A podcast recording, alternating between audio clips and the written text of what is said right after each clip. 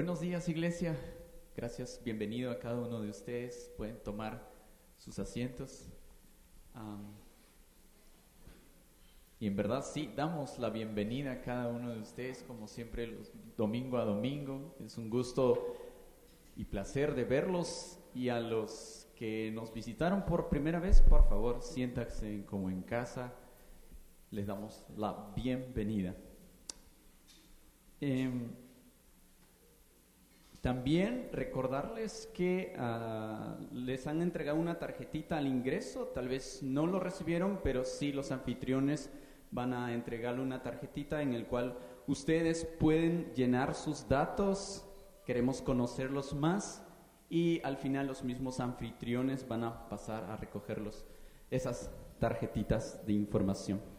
Pero como domingo a domingo lo hacemos, nosotros nos reunimos a, orar por un periodo corto de tiempo eh, de tres personas. Les invito a que ustedes puedan agruparse de tres personas que a orar y tenemos un motivo de oración muy importante, de hecho, eh, ya que está a punto de suceder uno de los acontecimientos que va a dar dirección a Guatemala y es justamente las elecciones eh, nacionales que va a suceder el 25 de junio.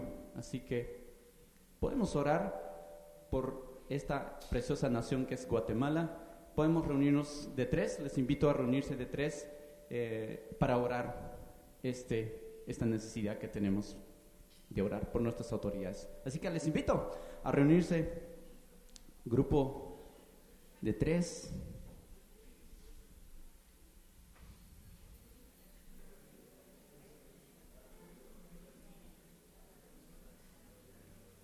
Amado Dios, soberano Señor, que gobiernas el universo entero, Señor Padre. Y aquí nos presentamos, Señor, tu comunidad, tu- tus hijos, Señor, aclamarte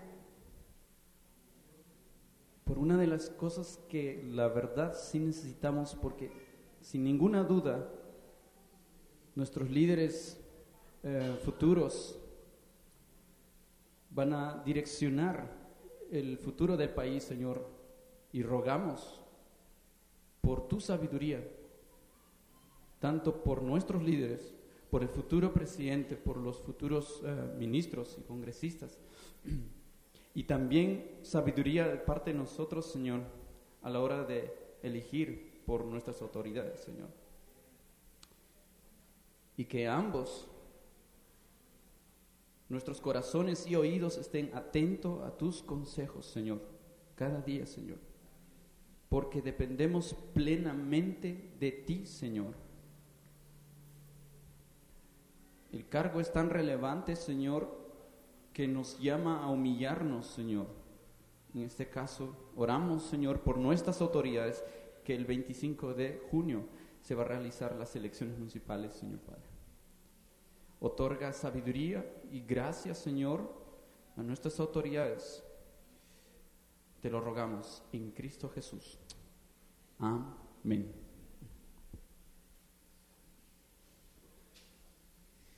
Bien, también ah, invitar a los, a los papás, llevar a los niños de 3 a 11 años a, a su clase. Eh, por favor, los padres tienen que llevar a los hijos hasta, hasta el aula.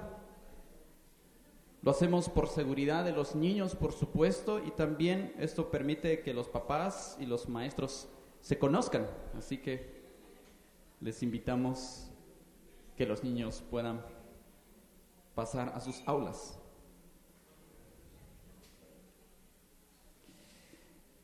Bueno, estamos en, en nuestra serie de alabanzas, estamos estudiando salmos. Eh, tiene una tendencia de mostrar ampliamente los sentimientos de salmistas, en este caso de alabanza plena. Em, es algunos, en algunos de ellos los salmistas exaltan a Dios por su soberanía sobre toda la tierra. Entonces, en esta serie es una recopilación de algunos de esos salmos para recordarnos el alcance del reino de Dios. Entonces vamos a, en esta ocasión vamos a, eh, en esta ocasión vamos a tocar el tema del Salmo 98 y vamos a leerlo. Salmos 98, que será la predica de hoy día. Canten al Señor un nuevo, un cántico nuevo, porque ha hecho maravillas. Su diestra y su santo brazo le han dado la victoria. El Señor ha dado a conocer su victoria. A la vista de las naciones ha revelado su justicia. Se ha acordado de su misericordia y de su fidelidad para con la casa de Israel todos los términos de la tierra han visto la salvación de nuestro Dios. Aclamen con júbilo al Señor toda la tierra. Prorrumpan y canten con gozo, canten con alabanza, canten alabanzas al Señor con la lira, con la lira y al son de la melodía, con trompetas y sonido de cuerno den voces ante el Rey, el Señor. Ruja el mar y cuanto contiene el mundo y los que en él habitan. Batan palmas los ríos, a una canten jubilosos los montes delante del Señor, pues viene a juzgar la tierra. Él juzgará al mundo con justicia y a los pueblos con equidad. Señor amado Dios, esto es un momento el cual pedimos totalmente tu dirección por medio de tu Espíritu Santo a nuestro pastor Uriel, Señor. Te rogamos que también abras nuestros corazones, Señor, para estar atentos, escuchar tu palabra y también aplicarla, Señor, por medio de tu Espíritu Santo, Señor. Gracias, Padre. Oramos de esta manera en nombre de Cristo Jesús. Amén. Amén. Muchas gracias.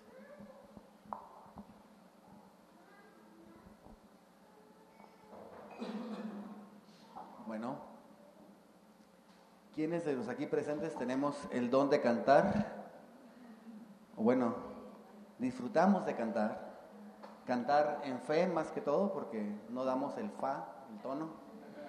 Entonces, eh, yo creo que la mayoría disfrutamos de cantar, aunque hay quienes eh, no siempre les gusta cantar, Aunque a aquellos que no les gusta cantar, también es cierto que tienen sus canciones favoritas, tienen sus cantos con los que se identifican, ¿verdad?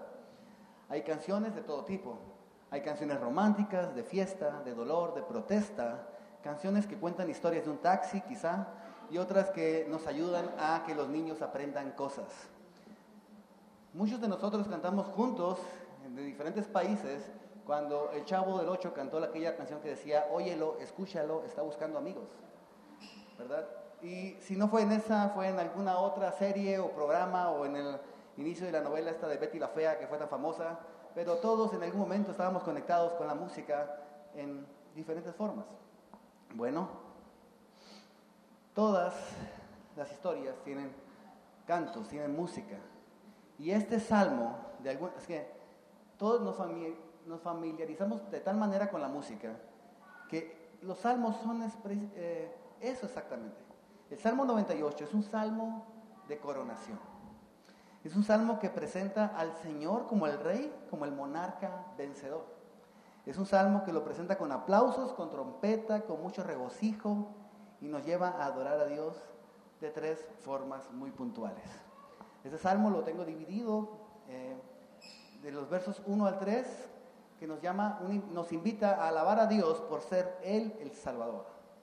Del 4 al 6 es una alabanza a Dios por ser el rey. Y del verso 7 al 9 es una alabanza a Dios por ser el juez. Esta división es, toda, al final es una invitación a alabar a Dios. Es una invitación a exaltarlo a Él. Y cuando yo llegué por primera vez a una iglesia, tenía como 21, 22 años, y escuchaba los cantos, me parecía tan raro, incluso ridículo, que le cantaran a Jesús por ser quien era. Sin embargo, yo no había pensado en lo ridículo que era cantarle a la botella, al caballo, ¿verdad? Eso me parecía normal. Pero lo cierto es que cuando conocí a Cristo Jesús, el cantar su historia, su vida, ha sido un deleite. Para mí, no para los que me escuchan, pero ha sido un deleite. Conforme fui creciendo en la fe, también pude ver que en el canto con la iglesia, es decir, aquí junto con mis hermanos, también es un deleite distinto. El conocer a Dios, el conocer cómo otros cantan a Dios y lo exaltan con las mismas palabras, porque todos estamos cantando las mismas palabras, desde una perspectiva del corazón diferente, porque conocen a Dios de cada una manera distinta y personal cada uno, porque su proceso de vida es muy distinto al mío. Y el ver que a pesar de lo distintos que somos y que podemos cantar las mismas palabras y, desde las diferentes perspectivas, estar en armonía cantando a Dios, a nuestro Rey, es asombroso.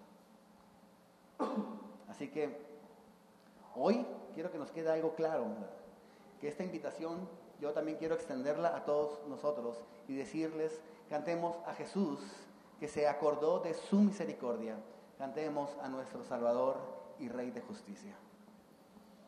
Así que, sin más, por favor, acompáñenme a la primera sección, que son los primeros tres versos. Vamos a volver a leer los primeros tres versos. Salmo 98, verso 1 al 3, dice, canten al Señor un cántico nuevo, porque ha hecho maravillas. Su diestra y su brazo, santo brazo, le han dado la victoria. El Señor ha dado a conocer su victoria a la vista de las naciones, ha revelado su justicia. Se ha acordado de su misericordia y de su fidelidad para con la casa de Israel. Todos los términos de la tierra han visto la salvación de nuestro Dios. Israel, indudablemente, en este tiempo ya había visto muchas de las maravillas de nuestro Dios, muchas de las maravillas que el Señor había hecho. Y cuando hablamos de la salvación, normalmente Israel siempre recuerda la salida de Egipto, y es, es claro, ¿verdad? Es la base para muchos de los cantos que ellos tienen.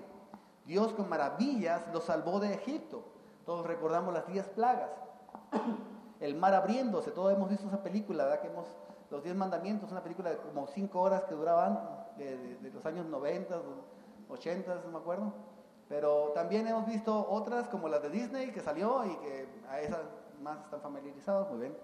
Ok, Dios hizo todas estas maravillas y dio a conocer su victoria, no a través de las películas, en aquel entonces no había películas y muchos pueblos conocían la victoria. De hecho, cuando llegaron, después de cruzar el el río, después de cruzar el Mar Rojo, después de cruzar a conquistar Jericó, cuando llegan como espías a esta ciudad, Raab les dice a ellos, hemos oído cómo el Señor secó el agua del Mar Rojo delante de ustedes cuando salieron de Egipto. También supimos lo que hicieron a los dos reyes de los amorreos que estaban al otro lado del Jordán, a Sejón y a Oc, a quienes destruyeron por completo. Eso está ahí en Josué, ¿verdad? Entonces, el libro de Josué, Raab, que estaba del otro lado de la ciudad, del otro lado del río, del otro lado, alcanzó a escuchar todo lo que Dios ya había hecho con este pueblo. Dios, dando a conocer sus maravillas, haciéndolas notorias a todos los pueblos. Porque otra cosa más es que realmente, y que deberíamos de hacer mucho énfasis, es que Dios está haciendo sus maravillas no porque haya visto algo bueno en nosotros, sino por quien Él es. Miren el verso 3 nuevamente. No dice que se acuerda de la misericordia y fidelidad del pueblo, sino de la misericordia y fidelidad de Dios mismo para con el pueblo. Porque al igual que Israel, en ese tiempo, la salvación no incluye de parte de nosotros ningún aporte. De parte de nosotros no hay ningún aporte. Somos salvos por gracia. A nosotros hoy esta liberación es más que librarnos de Egipto, nos está librando de la muerte eterna. Por ello es que Jesús merece nuestra mayor alabanza. Nuestra mayor alabanza. Hemos visto sus maravillas. Jesús ha mostrado su victoria al resucitar de entre los muertos. Ha dado a conocer a las naciones su misericordia y su justicia en la cruz. Y ante todos es presentada hoy la salvación de nuestro Dios. Ante todos. ¿Cómo? Bueno, yo sé en la vida de muchos de ustedes que platicado con ustedes en la comunidad, en un café, en un almuerzo, que al igual que en mi vida, Dios ha hecho notoria su salvación con todos los que lo rodean, ¿verdad? Perdón. Incluso desde muy temprano en mi vida como cristiano, cuando yo tenía apenas unos meses de creyente, cuando regañaba a mis hermanos, y, yo era de esos malos hermanos que los regañaban feo. Eh, era notorio que yo era creyente. Porque si no hubiera sido yo creyente, no los hubiera estado regañando, les hubiera estado pegando. Y, eso era, o sea, yo sé que no es de muy cristiano, pero mis hermanos reconocían que yo no los estaba pegando, que yo que estaba cambiando. Y desde frases muy simples, como que desde que vas a la iglesia, oye, veo que has cambiado. Es ese tipo de frases sencillas que las personas no entienden lo que está pasando en nuestros corazones, hasta más profundas, donde una esposa le dice a su esposo que se siente amada y ve a su esposo un amor hacia ella como el que Cristo tiene por su iglesia. O sea, son cosas más profundas de personas que nos conocen más profundamente.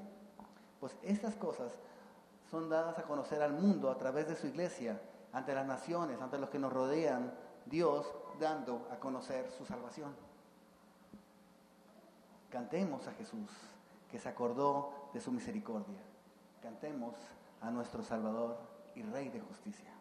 Esa es la invitación. Y así, el verso 4 continúa exhortándonos, continúa exhortándonos a darle alabanza a Dios. Y dice, aclamen con júbilo al Señor toda la tierra, prorrumpan y canten con gozo canten alabanzas, canten alabanzas al Señor con lira, con la lira y al son de la melodía, con trompetas y sonido de cuerno. Den voces ante el Rey, el Señor.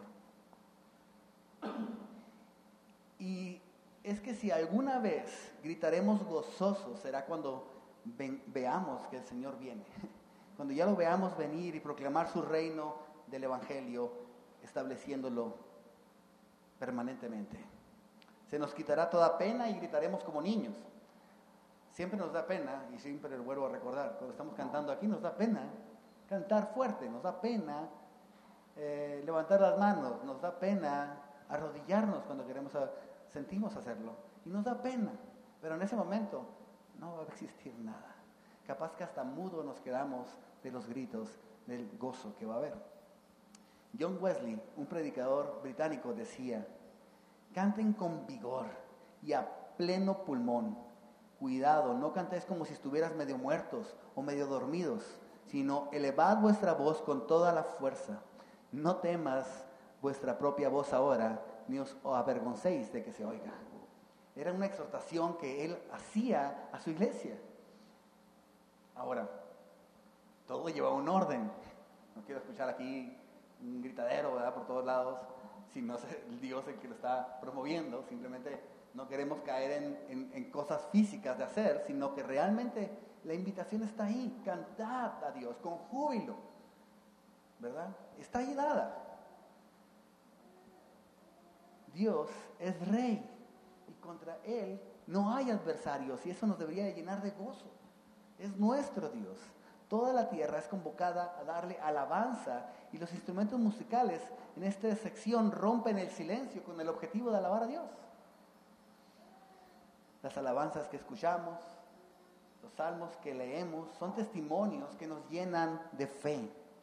Era súper común en mi casa escuchar a mi mamá cantar mientras que hacía el quehacer y a veces hasta cambiaba la letra de la canción y ella decía es que es un cántico nuevo. Pero era hermoso estar, estarla viendo hacer su quehacer y era, y, te lo digo porque a lo largo de la historia esto ha sido algo muy notorio del pueblo de Dios. en donde están en el campo. Incluso los esclavos que trillaban estaban cantando salmos en las cárceles, en todo lugar, sin importar las circunstancias. Siempre los a través de cantos se mantenía y se fortalecían en la fe al recordar quién era el rey, quién es el Señor. En fin, lo que siempre es hermoso es que todo creyente entona estos cantos al Señor en medio de las más ásperas circunstancias. Himnos, ¿verdad? En la escasez, en la enfermedad. Es que un canto que eleva el corazón y nos recuerda que, Dios por su fidelidad y su misericordia nos ha salvado y es rey, y le añade, eso añade a nuestra fe, a nuestra vida de fe, eh, fue una fortaleza, un gozo en medio de cualquier circunstancia que estemos viviendo. Porque a través de los cantos recordamos que Dios es torre fuerte, que no duerme el que te guarda, que fiel es Dios, que es el buen pastor, que aunque mi padre y mi madre me dejaran, Él me sostendrá, y miles de afirmaciones más que encontramos en los salmos. Y de nuevo nos hablan de Dios, pero esto nos hablan de Dios, pero tiene unas implicaciones bien, muy fuertes para nuestras vidas. Tiene nosotros, el conocer quién es Dios, el, ver a Dios, el buscar a Dios. Cuando estamos leyendo la Biblia, porque hay gente que me dice, es que no me dice nada a mí la Biblia, es que te está hablando de quién es Dios. Conoce a Dios, eso tiene implicaciones inmensamente fuertes para tu vida. Por eso,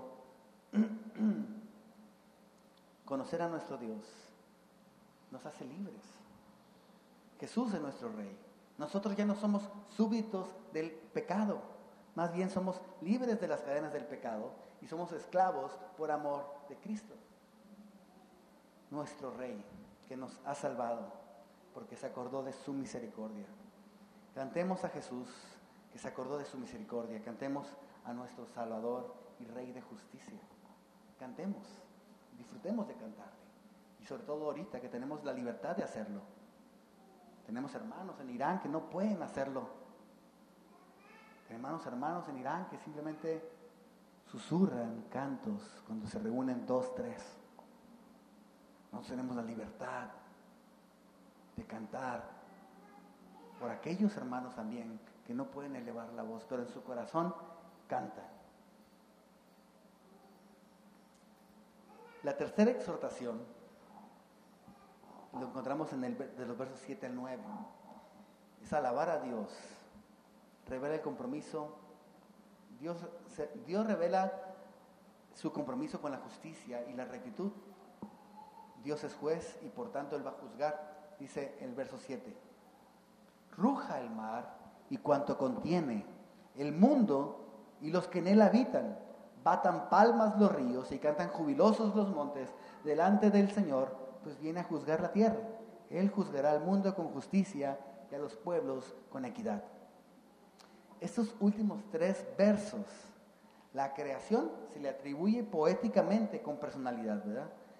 Se le dice a los, a los ríos como si tuvieran palmas que, que aplaudan, a los montes que canten. La creación es convocada a alabar a Dios, batan palmas, ruja el mar. Pues qué? Pues es que el Señor viene a juzgar la tierra. Por eso están contentos. Por eso alégrense. Por eso, porque viene a juzgar la tierra. Dice Charles Spurgeon que la música más quieta, tal como la, que hacen las estrellas al titilar con sus ojos amables, convenía a su primera venida a Belén. Pero su segundo adviento requiere trompetas, porque es un juez y requiere también las aclamaciones de toda la tierra, porque viene en su esplendor como rey. El gobierno de Cristo es el gozo de la naturaleza. La tierra se alegra de que por fin viene a juzgar la tierra. Nosotros como creyentes nos alegramos del juicio de Dios, de sus juicios, de su rectitud, de la justicia que Él eh, emite, representa, es. ¿Alguna vez has llorado de alegría? ¿Alguna vez has llorado de algo que te ha conmovido tanto, de tanta alegría? Aquel hermano o hermana familiar que sobrevivió al accidente, que nos dijeron en el hospital que va a tener vida otra vez. ¿Alguna película que quieras tú? Me alegro que todo resultara bien. Al acercarse el reino universal de Jesús, da alegría a toda la tierra, porque lo que cuando pasan las cosas justas nos alegra. Cuando pasan las cosas que se suponía que deberían de pasar, nos alegra. La tierra, dice Pablo en Romanos 8, del 19 al 23, dice que toda la creación, dice, el anhelo ardiente de la creación es el aguardar la manifestación de los hijos de Dios, porque la creación fue sujeta a vanidad, no por su propia voluntad, sino por causa del que la sujetó en esperanza, porque también la creación misma será libertada de la esclavitud de corrupción a la libertad gloriosa de los hijos de Dios porque sabemos que toda la creación gime a una y a una está en dolores, está con dolores de parto hasta ahora. No solo ella, sino que también nosotros mismos que tenemos las primicias del Espíritu, nosotros también gemimos dentro de nosotros mismos esperando la adopción, la redención de nuestro cuerpo. La creación gime, y no solo la creación, también nosotros, dice, por causa del dolor ocasionado por el pecado el pecado que ha dañado todo, nuestro pecado. Las relaciones de, de, hermanos, de padres con hijos, de matrimonios, de amistades, de compañeros de trabajo, de vida personal, de vida en iglesia, todo está dañado por el pecado. Toda la creación gime por causa de eso. Toda la creación y nosotros también. No, nos duele, nos duele mira a una familia, se mueren sus padres, los hijos se pelean por la herencia. ¿No es doloroso ver eso? Mira las injusticias. Los hijos rebelándose contra los padres, simplemente porque no, no, no supieron, no supieron educarnos. O sea, ahorita ha habido, la verdad, tanto delincuente que pues sale libre porque al final fue por la historia de su vida, que sus padres como lo educaron, que cometieron estos crímenes, sin hacerse responsables de lo que ellos están haciendo. Y, puede haber mil argumentos en todo esto, pero al final el, pecado está dañando, dañó una generación, dañó a la siguiente y se la quiere devolver. No hay inocentes en esta historia. pero todos somos culpables. ¿Cuándo fue la última vez que alguien te lastimó? ¿O cuándo fue la última vez que tú lastimaste a alguien? ¿Cuándo fue la última vez que por causa de tu propio orgullo, envidia, celos, tú saliste lastimado? ¿O lastimaste a aquellas personas cercanas a ti? ¿Cuándo fue la última vez que viste justicia? Es muy probable que lo, recuerdes más las injusticias que las justicias, porque son a cada rato. Pero aquellas justicias que recordamos, aquellas cosas que suceden con justicia, las atesoramos. Porque cuando vemos que se hace justicia, en cualquiera que fuera el caso, la verdad es que todos, todos, creyentes y no creyentes, se alegran. Se alegran. Hay un sentido de seguridad y de temor a la vez al estar ante la justicia, ante estar ante alguien que es justo. Ver la justicia nos llena de fuerza para seguir adelante. Y ese salmo nos recuerda que Dios es juez y vendrá a hacer justicia. Él vendrá a hacer justicia juzgar al mundo con justicia y a los pueblos con rectitud, dice el verso 9. William Binney, no sé cómo se pronuncia la verdad, dice, es un consuelo para los esclavizados, para los despreciados y necesitados, el anuncio de que el Señor viene para vengarlos. Bien pueden todas las criaturas ser invitadas a palmotear de alegría al pensar que Él ha emprendido la tarea y que marcha sobre las olas y que las tempestades que agitan las naciones son el carro en que monta para tomar posesión de la tierra y hacer de ella una habitación de justicia y paz. Que el Señor venga a hacer justicia nos alegra. La justicia de Dios que parece que tarda, parece que tarda, pero Él tiene contados los cabellos de cada uno de nosotros. Tiene cada lágrima de los que sufren injusticias almacenada diligentemente en sus manos. El Dios, Dios que nos manda a perdonar, no nos manda a perdonar con frialdad. No solamente dice perdona. Él no olvida la maldad cometida. Nos está diciendo perdona, descansa en su justicia. Cuando yo perdono, cuando tú perdonas, como Dios nos manda a perdonar, es para descansar en que Él va a hacer justicia.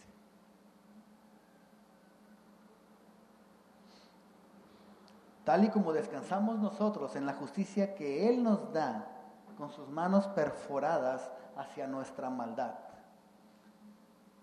Pues Él tomó nuestra injusticia y nos vistió con su justicia en la cruz. Si puedes confiar, y bien que puedes confiar, en que en la cruz Él nos ha hecho justos a nosotros, puedes confiar en que Él hará justicia en esta tierra. Si puedes confiar en que tus pecados son perdonados, porque Él tomó la justicia y se la aplicó a Jesús en tu lugar. Y a ti te viste con su justicia mientras que Él es vestido por nuestro pecado.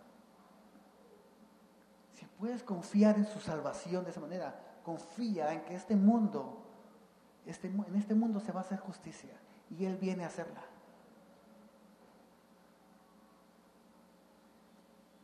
Entonces, cantemos a Jesús que se acordó de su misericordia para con nosotros. Se acordó de su misericordia, siendo Él como Él es, para mostrar a nosotros, a los pecadores, su amor. Cantemos a nuestro Salvador y Rey de justicia. Este salmo es una invitación a alabar a Dios por quien Él es. Él es Salvador, Él es el Rey y Él es el juez. Y podemos cantarle por esas razones. Así que sin más, yo no tengo nada más que agregar que sumarme a lo que ya este salmo está diciendo. Ya, cantemos alabanzas a nuestro Rey. Y quizás, quizás tú vienes esperando que Dios te diga algo a ti Quizás venimos así cada domingo. Señor, ¿qué me vas a enseñar hoy? Pero lo más hermoso siempre de cada domingo, sea cual sea la prédica, es conocer más a Jesús. Eso es lo más hermoso, eso es lo más valioso y eso es lo que nos va a sostener en todo momento, en toda circunstancia. Y podemos cantarle. Así que Cántale como la chimoltrufia, cántale con tu corazón, cántale con todas tus fuerzas. Él es nuestro Rey. Padre eterno, en esta mañana, Señor, tu iglesia reunida aquí ante ti. Buscamos, Señor, conocerte, conocerte cada día más. Eh, te agradecemos por estos salmos que nos has dejado. Te agradecemos por los cantos e himnos que nos han fortalecido, Señor, de todos nuestros hermanos a lo largo de la historia, que exaltan tu nombre, que fortalecen nuestra fe. Bendito sea, Señor. Y yo sé, Señor, que tú no ignoras las circunstancias que cada uno de nosotros estamos teniendo en este momento. Yo sé que tú no ignoras, Señor, los dolores, las necesidades, el peso que estamos cargando. Y tú nunca nos pedirías, Señor, que dejemos nuestro peso afuera y que entráramos aquí, sino que entramos con toda nuestra carga de la semana.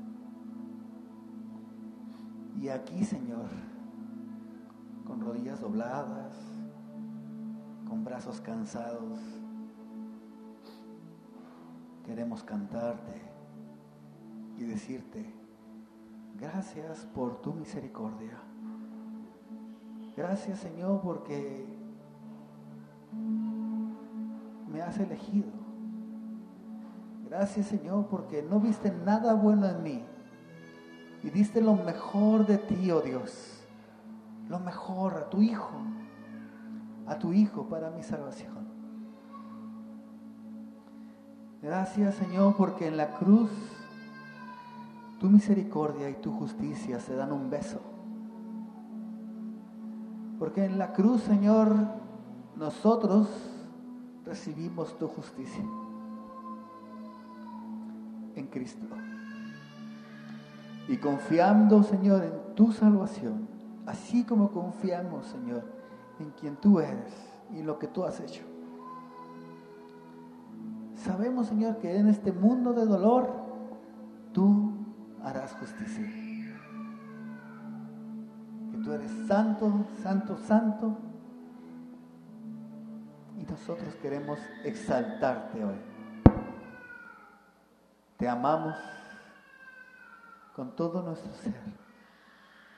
Aunque a veces, Señor, no pareciera porque tenemos vidas muy ocupadas, entre comillas. Realmente, Señor, más que una realidad de que te amamos con todo nuestro ser, es un deseo. Quiero amarte con todo mi ser cada día más. En el nombre de Jesús. Amén.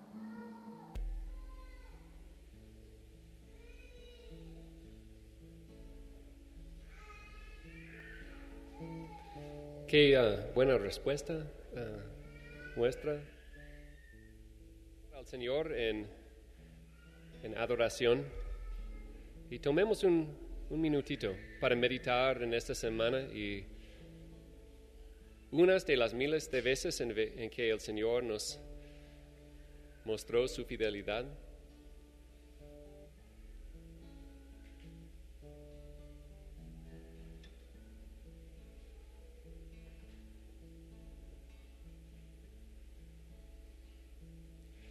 Señor mi Dios, al contemplar los cielos, el firmamento y las estrellas mil, al oír tu voz, en los potentes truenos y ver brillar el sol en su cenit. Mi corazón entona la canción,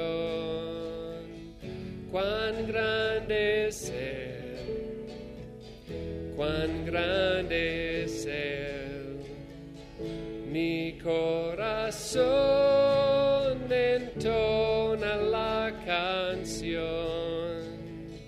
entona